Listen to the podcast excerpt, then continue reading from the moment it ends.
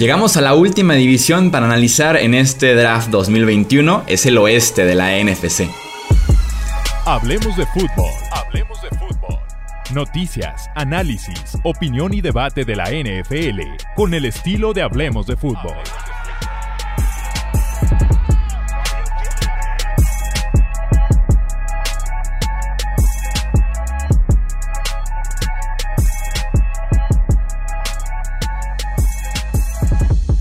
¿Qué tal amigos? ¿Cómo están? Bienvenidos a un episodio más del podcast Hablemos de Fútbol. Yo soy Jesús Sánchez y estaremos analizando en esta ocasión la que es mi división favorita, la más competida sin duda alguna para el 2021. Vamos a ver qué hicieron los respectivos equipos de esta división en el draft. Me acompaña Álvaro Rodríguez, ya lo conocen, parte del equipo de Road Running, de aquí en Hablemos de Fútbol. Álvaro, ¿cómo estás? Bienvenido. ¿Qué tal, Jesús? La verdad que una división muy interesante. Se van a pelear los cuatro equipos, yo creo, a muerte por las plazas de playoff. Pero en cuanto a los drafts, yo creo que, hay que sacar un poco la mala nota. ¿eh? Yo creo que justo dos equipos que... Mm, mm. Sí, estoy de acuerdo. En, lo deportivo, en el roster, en el campo van a ser excelentes los cuatro, pero sí en este draft estuvieron bastante, bastante cuestionables. Eh, arrancamos con los Arizona Cardinals. En primera ronda, el linebacker Saban Collins. En segunda ronda, el wide receiver Rondale Moore. Cuarta ronda, el cornerback Marco Wilson. Sexta ronda, el edge Victor Dumekeye y el cornerback Tay Gowan. El safety eh, James Wiggins en séptima ronda, así como el centro Michael Menet. Eh, ¿qué, calificación le das a Arizona? A Arizona le di un 7, me pareció un draft normalito. Hubo selecciones que me gustaron, hubo selecciones un poco menos, pero me costó mucho y, le he bajado un poco de nota porque creo que tardaron muchísimo en reforzar la posición de, de cornerback que les hacía mucha falta y esperaron hasta el tercer día. Creo que, que, en una posición tan importante como cornerback eso no se puede permitir en esta liga si no quieres que te, que te aplasten pasando. Yo estoy también con el 7, es el mismo que lo, es la misma calificación que le di a Arizona. Eh, ¿Qué opinas de Saben Collins? Un tipo enorme, físico, agresivo para jugar la posición de linebacker, pero que además te puede cubrir. Pues me, me extrañó un poco, la verdad, porque en, Tulsa, en la universidad de la que viene Collins, ya jugó bastante pesado, cerca de las 245, 250 libras y fue un jugador imparable en ese peso, pero luego subió más en el proceso de draft y se hablaba hasta que podía jugar como edge, rusher. No sé, yo creo que, que si forma al final pareja eh, en el puesto de linebacker con Isaiah Simmons es interesante porque son dos jugadores distintos. Collins, como tú dices, súper grande, buen parador de carrera, a mí me parece muy, muy, muy inteligente y, y cubre muy, muy bien en zona y en Simons tienes el jugador más atlético para defender al hombre a o sea que pueden hacer una pareja muy muy buena eh, Simons y, Collins. Sí, son, son, talentos por los cielos en ambos casos, son talentos diferentes en el campo que se notan rápidamente, pero que no tienen nada de experiencia y por lo menos en el caso de Simmons ya le fue muy mal como novato. Va a ser muy interesante si puede ser suficiente en esa defensiva teniendo a dos linebackers con el mismo perfil prácticamente de poca experiencia, mucho talento y potencial. Eh, tenemos después el pick de Rondale Moore que me parece perfecto para esa ofensiva que consigue muchísimo después de la recepción cuando tiene ya el ovoide en las manos, pases pantallas para jugar por dentro seguramente. Tipo pequeño que batalló con lesiones, eso sí, además de que no me parecía tampoco la necesidad máxima en esa ofensiva en esos momentos. Sí, quizás no sea la mayor necesidad, pero al final Arizona también es un equipo que juega mucho con tres, cuatro receptores, ¿no? Para para esa ofensiva de Kingsbury y con Kyler Murray. Le gusta bastante jugar con muchos receptores. Y a mí sí que me gustó mucho la selección de Moore por donde cae. Creo que cae en un sitio que le pueden usar bastante bien. Como tú decías, saliendo desde el slot, cerquita, cinco yardas de ruta e intento ganar yardas tras la recepción muchas más. Es un jugador pequeño en cuanto a altura, pero, pero es muy fuerte, ¿no? Está muy buen trabajado físicamente. Y como tú decías, el problema han sido las lesiones, que no le han dejado triunfar, porque en su primer año como titular, con 18 años prácticamente en la Universidad de Purdue, destrozó a toda la competición de la, de la Big Ten, sobre todo High State, que, hizo un partido increíble de más de 200 yardas, si no me equivoco, y creo que puede sacar todo ese potencial que tiene y ayudar mucho a esta ofensiva. ¿Qué opinaste del resto de las elecciones? Como, como, te decía, yo creo que esperar hasta el tercer día para reforzar la posición de cornerback es un error. Eh, creo que lo hacen con dos eh, jugadores bastante atléticos como Gowan y, y sobre todo Marco Wilson, que le falta cabeza, ha tenido algún que otro error catastrófico. La gente que siga el fútbol colegial se acordará de cómo en, en el último partido de Florida de la temporada regular ante LSU, eh, en una jugada que habían parado a LSU y que prácticamente iban a ganar el partido, le cogió al rival, tiró un zapato por los aires y le, sancionaron con 15 yardas y, acabó Florida perdiendo ese partido y las opciones del playoff. ¿no? Es un jugador que le falta mucha cabeza, pero atléticamente es impresionante. Tiene unos saltos increíbles, una muy buena velocidad y hay que trabajar con él. En mi equipo quiero un tipo así de agresivo siempre, ¿eh? O sea, me, gustó eso. Fue increíble y, al final está fatal decir que un equipo pierde un partido por un jugador, pero en ese partido Florida lo perdió por Marco Wilson. Es así, por esa tontería. Si ese grupo de cornerbacks tenemos a Malcolm Butler con todas sus inconsistencias, por ejemplo, Robert Alford que lleva dos años sin jugar un partido, simplemente le estaba robando en dos temporadas anteriores a este mismo equipo de Arizona, Baron Murphy del draft 2019, segunda ronda que ha estado muy inconsistente, y ahora sí viene tanto Marco Wilson como Tay Gowan, entonces sí la necesidad era urgente por parte de Arizona como para ir hasta el día 3 por estas posiciones. Vamos pues. totalmente, totalmente. Y dejan, dejan, y eso es lo que te comentaba, al final en esta liga tienes que tener tres cornerbacks buenos prácticamente ya, ¿no? Porque si no hay ofensivas y más en esta división, Rams, Seattle, San Francisco, es que encima son tres ofensivas que, que, te van a hacer mucho daño. Deben de tener tres por lo menos, y en Arizona creo que no hay ni uno, por lo menos en el papel que sea realmente con seguridad, consistente. Con seguridad no podemos decir que hay ninguno, yo creo. Exactamente. Vamos con los Rams de Los Ángeles, que, justamente sumaron a la posición de wide receiver en esta división. En segunda ronda, Tutu Atwell. En tercera ronda, el linebacker Ernest Jones. En cuarta ronda, el línea ofensivo interior Bobby Brown. El cornerback Robert Rochelle y el wide receiver Jacob Harris. Quinta ronda, el edge Ernest Brown. Y para cerrar, séptima ronda, el running back Jake Funk. ¿Qué calificación le diste a los Rams? Yo a este draft de los Rams le di un 5. Eh, la gente me va a matar, pero es que creo que la selección de, Tutu Adwell es la peor de, todo el draft, diría yo. Yo también le di un 6 en este caso a los Rams. Y en palabras mayúsculas tengo Rich con Tutu Adwell. Platícame de Tutu. Sí, es un Rich enorme. Hablábamos, ¿te acuerdas, eh, Chuy, de que Devonta era un jugador muy pequeño para los estándares de los receptores que habíamos visto? Bueno, Tutu Adwell es aún más pequeño. Sinceramente, no hay nadie como Tutu Adwell que haya podido triunfar en la liga. Comentábamos que, que la, quizá el más similar fuese G.J. Nelson, el jugador de, el receptor de Arizona, pero al final seguía siendo bastante más, más grande que Tutu. ¿no? Yo tengo mis dudas aún como, de cómo va a jugar en la liga, cómo va a aguantar la dureza de los cornerbacks de NFL, que no es nada parecido a lo que ha visto él en el universitario. Y sin duda, la velocidad es enorme, puedes tirar el campo, pero también me parece una selección un poco de rico, ¿no? Porque tú acabas de, entiendo que no te fíes mucho de Deshaun Jackson, lo que le queda, pero el mejor escenario para Tutu es ser un Deshaun Jackson, ¿no? Y ya tienes un jugador así para este año que en teoría te debería aportar. Creo que oficialmente es el tipo más ligerito, de menor peso, tomado en el draft en la historia. Creo que sí oficialmente lo es Tutu Atwell. Eh, de acuerdo, equipos especiales, sucesor de Deshaun Jackson este año va a jugar muy poco. Eh, y además me da la impresión de que los Rams otra vez van ofensiva temprano. Lo vimos con Van Jefferson, lo vimos con Cam Makers, cuando se entiende que teniendo a Sean McVay deberías compensar un poquito esa parte, que el sistema, que la ofensiva sea la que te gane en el campo y mejor enfocarte en la defensiva. Yo tengo esa creencia como para ir por Tutu Atwell, además de que ya tienes demasiados receivers en ese roster. Y son dos años, como tú decías, otra vez otro año más que van ofensiva, pero no refuerzan la línea ofensiva, que para mí era otra de las necesidades que tenían los Rams, tanto en el exterior, donde yo creo que Wilbur vuelve, no va a ser más joven, no sabemos hasta cuándo podrá jugar, pero tienen esa duda en el exterior como en el interior, que también creo que tenían que reforzarla, ¿no? Entonces, ir ofensiva cuando realmente no lo necesitas tanto ese receptor y saltar de las necesidades de la línea ofensiva, creo que es un error. Después fueron defensiva con sus siguientes tres picks. ¿Quién te gusta entre Jones, Brown, Rochelle? Pues mira, me gusta el pick de Rochelle mucho. Me parece, yo diría, la selección más interesante de este draft para aprender de Ramsey. Eh, es un corredor bastante físico, muy agresivo, que es grande y que se mueve muy, muy bien para ese tamaño grande que tiene. Pero la verdad es que el salto de competición desde Central Arkansas hasta la NFL entiendo que le va a costar, pero sin duda tiene un jugador enorme en el que fijarse que es, Jalen Ramsey. Es ese tipo de, de, cornerback fuerte, agresivo, grande y que, y que obviamente tiene que mejorar, tiene que adaptarse a ese cambio de nivel, pero que creo que lo puede hacer muy bien. También necesidad, la de linebacker van con Jones, un tipo más confiable, limitado, limitado al juego terrestre básicamente, pero también tenían que reforzar esa posición de linebacker.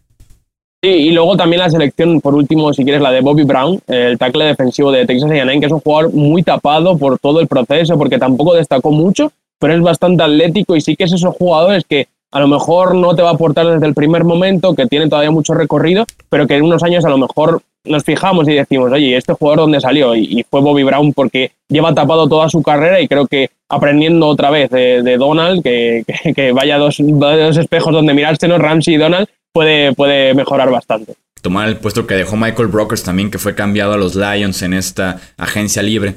Eh, vamos con los San Francisco 49ers. En el pick número 3 global, al final de cuentas, después de un mes de rumores, fue el coreback Trey Lance. Aquí en el en vivo del draft, hasta descansamos cuando escuchamos el nombre de, de Trey Lance. En segunda ronda, el guardia Aaron Banks. En tercera, el running back Trey Sermon.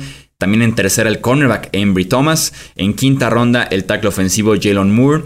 También el cornerback Deomodor Lenoir. En quinta ronda también el safety Talanoa Ufanga. Y para cerrar sexta ronda el running back Elijah Mitchell. ¿Qué calificación le diste a San Francisco?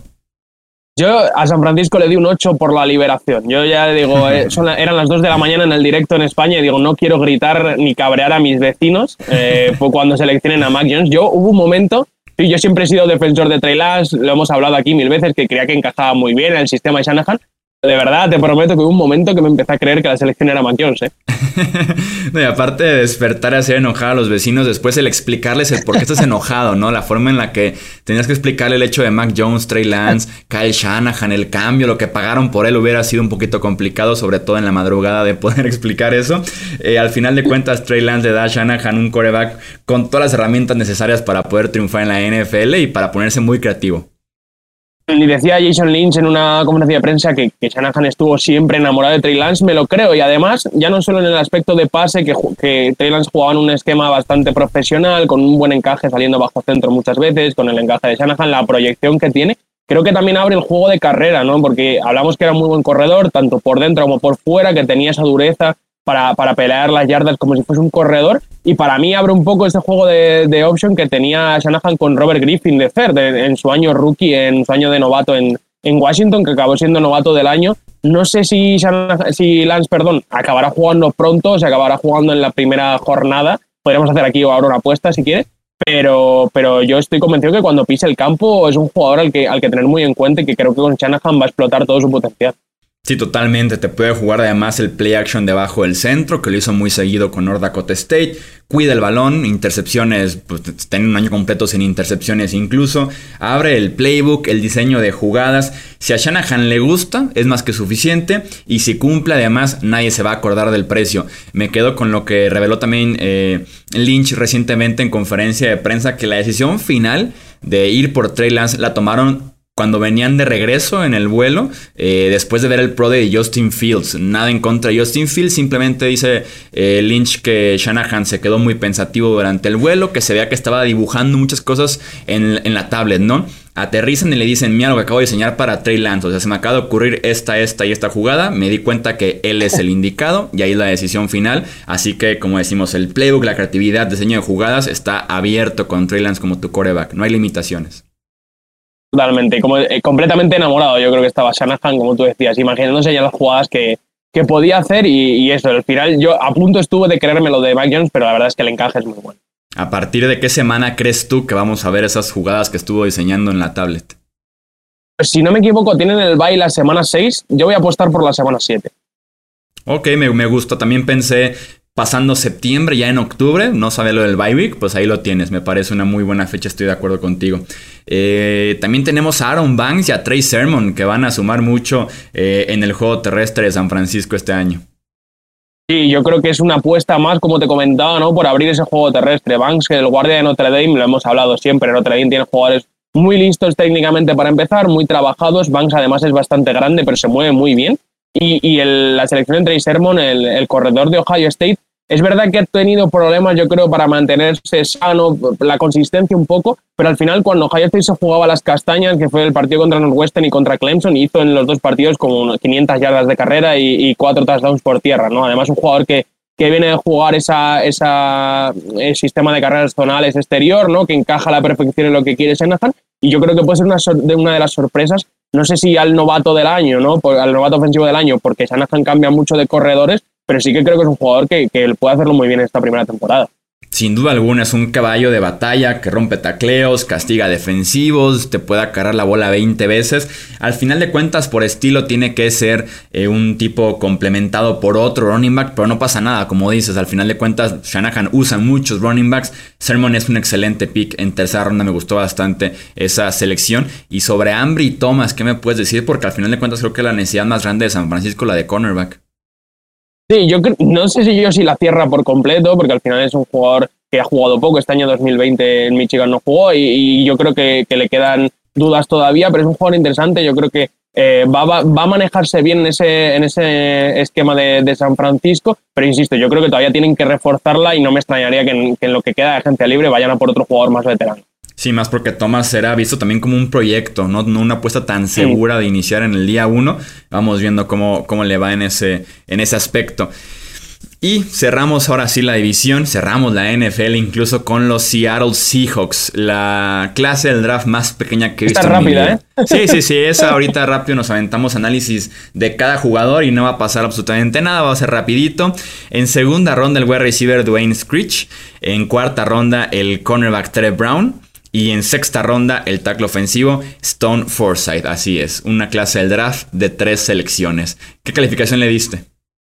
Pues es difícil, yo creo, lo primero que tenemos que decir es que es difícil valorar un draft de tres selecciones. Yo les di un 6. Entiendo que tenían pocas selecciones, pero teniendo esas pocas selecciones también me extrañó mucho que un equipo como ellos no intentase o no traspasase, consiguiese traspasar hacia atrás para acaparar más selecciones y elegir más jugadores. Pero la verdad es que los, los jugadores me gustan bastante. Sí, porque estos tres picks de inicio llegaron con esos tres picks, ¿no? Yo me acuerdo cuando hicimos, no me acuerdo si el mock draft, una previa, algo así, que dije, Seattle seguramente va a hacer traspasos porque ni modo que se quede con tres picks. Pues sí, sí se, sí se puede quedar a final de cuentas con tres picks. Yo le di un 7.5 porque me gustaron las selecciones, los jugadores me gustan, pero sí es una clase del draft muy, muy pequeña y tiene que ser castigada eh, por eso. ¿Qué opinas de Dwayne Screech, el wide receiver que va en la segunda ronda a Seattle?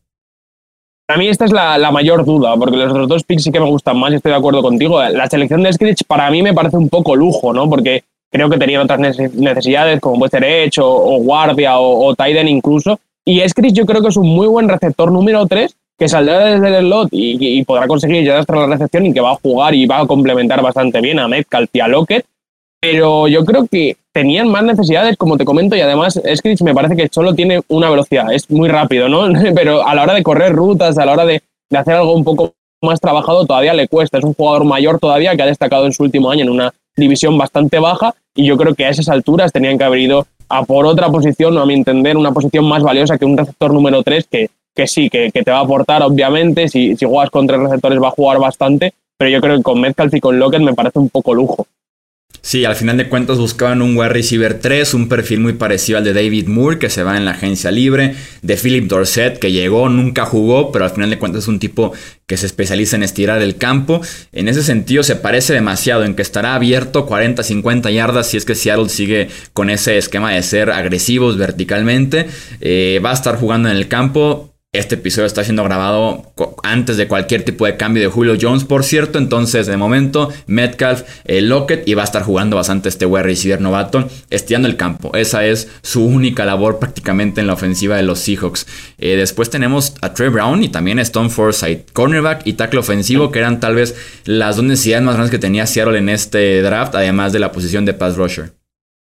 Me encantan los dos jugadores y creo que las alturas que los eligen son muy, muy buenas selecciones. Eh, Trey Brown, el cornerback de Oklahoma, es un jugador bajito, pero es muy competitivo y creo que puede ser un muy buen titular desde el slot, eh, desde el minuto uno. Creo que desde el minuto que pise el campo, si juega en el interior desde el slot, creo que lo puede hacer muy bien. En el exterior tendríamos mil dudas por lo que te comento. Es bastante bajito, pero es muy bueno yendo por el balón, es muy inteligente. Tiene en el, partido del campeonato de, de la Big 12 contra Iowa State, hace la intercepción que, que termina el partido y es al final es una capacidad de reacción muy buena, reacciona, ataca el balón y aunque es bajito lo pelea muy bien y, lo consigue devolver para, para, el touchdown, o sea que creo que, es un jugador interesante para el slot, no creo que pueda jugar en el exterior. Y Forsyth era uno de los jugadores más interesantes de, los que menos se hablaba ¿no? para, para desarrollar, jugó sus dos primeras temporadas en el tackle derecho, luego lo cambiaron al tackle izquierdo y este último año se le vio mucho mejor, mide más de 6'8, o sea, mide más de 2 metros, es muy, muy grande, pero tiene buena movilidad para su tamaño y al final protege el pase, que es lo que, lo que se paga en la liga, lo protege muy bien, se mueve muy bien. Creo que le falta un poco de dureza, un poco de peso quizá, pero para desarrollar me parece un jugador interesantísimo. Sí, son complicados encontrar tipos tan altos, tan grandes, con pies tan ágiles, con buen movimiento. En ese sentido, es un, encuentran un muy buen talento en la sexta ronda. Hay que trabajar en la fuerza. Y Dwayne Brown, el tackle ofensivo izquierdo de esta línea ofensiva, tiene 36 años, así que proyecto a desarrollar o te puede iniciar tal vez un poquito antes como tackle derecho. Creo que ese es un muy buen pick, muy buen valor para los Seahawks. Ahí están entonces analizadas ya los 32 equipos, las 32 clases del draft 2021. Álvaro, nuevamente muchísimas gracias por el esfuerzo, por estar aquí con 32 equipos eh, diferentes y pues ya sabes que hablemos de fútbol, es tu casa. Muchísimas gracias Jesús, muchísimas gracias a toda la gente que, ha visto los vídeos, que nos ha visto en el directo, que nos ha apoyado. Yo la verdad esto lo agradezco muchísimo a todo el mundo que nos está viendo. Y nada, que sigan estando al tanto, que se suscriban al canal, que se suscriban a los podcasts, porque porque aquí vamos a seguir dándole caña al draft y a la NFL en Hablemos de Fútbol. Exactamente, fue un gran proceso del draft 2021. Oficialmente lo cerramos y analizarlos ya como novatos durante la temporada regular. Recuerden que de todos modos se encuentran las redes de Álvaro etiquetadas aquí abajito en la descripción del video o también constantemente las publicamos en Twitter, Facebook e Instagram. Eso es todo entonces por este episodio. Yo soy Jesús Sánchez. Hasta la próxima. Gracias por escuchar el podcast de Hablemos de Fútbol. Para más, no olvides seguirnos en redes sociales y visitar hablemosdefutbol.com.